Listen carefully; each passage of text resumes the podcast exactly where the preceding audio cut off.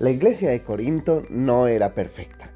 Y Pablo le recordaba en el capítulo 12 de su primera carta la multifuncionalidad que tenemos como cuerpo de Cristo. La palabra de Dios nos narra en el verso 11. Es el mismo y único Espíritu quien distribuye todos esos dones. Solamente Él decide qué don cada uno debe tener.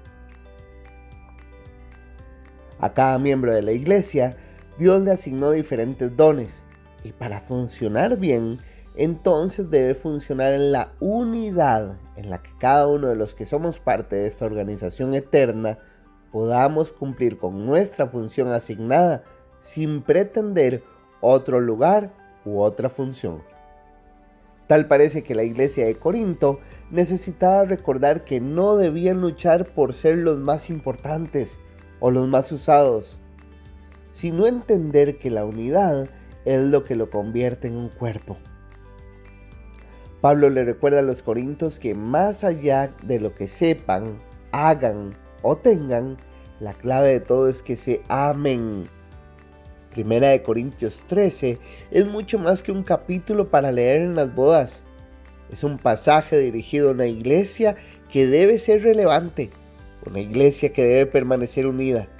Si la iglesia de Corinto no se amaba, no iban a cumplir con el mensaje de Cristo. Y este es un principio universal. Si nosotros no nos amamos, no vamos a cumplir con la función en la que somos el cuerpo de Cristo.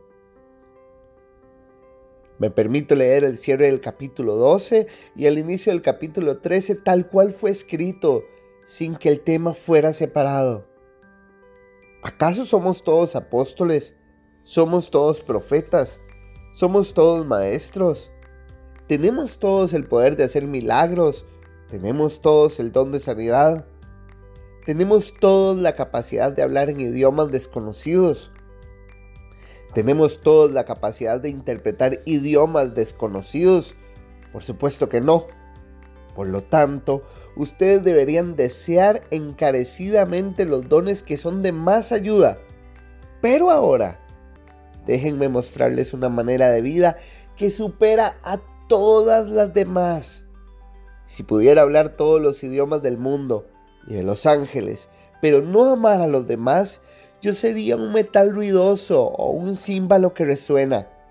Si tuviera el don de profecía y entendiera todos los planes secretos de Dios y contara con todo el conocimiento, y si tuviera una fe que me hiciera capaz de mover montañas, pero no amar a otros, yo no sería nada. Si diera todo lo que tengo a los pobres y hasta sacrificara mi cuerpo, podría jactarme de eso, pero no amar a los demás, no habría logrado nada. Mis amigos, somos el cuerpo de Cristo. Y sí, tenemos dones. Y sí, Dios nos dio poder. Pero mis queridos, hoy quiero recordar que debemos amarnos. Debemos mirarnos mutuamente pensando, wow, este hermano, esta hermana que tengo a mi lado es una conmigo, miembro del cuerpo de Cristo, con una función específica. Y debo amarlo, porque somos una sola iglesia. Amémonos. Somos iglesia. Somos un solo cuerpo.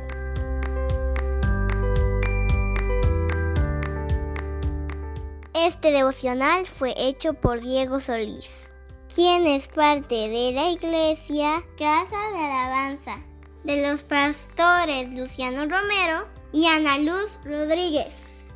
Búscanos en Facebook como Ministerio Internacional Casa de Alabanza. ¡Ánimo!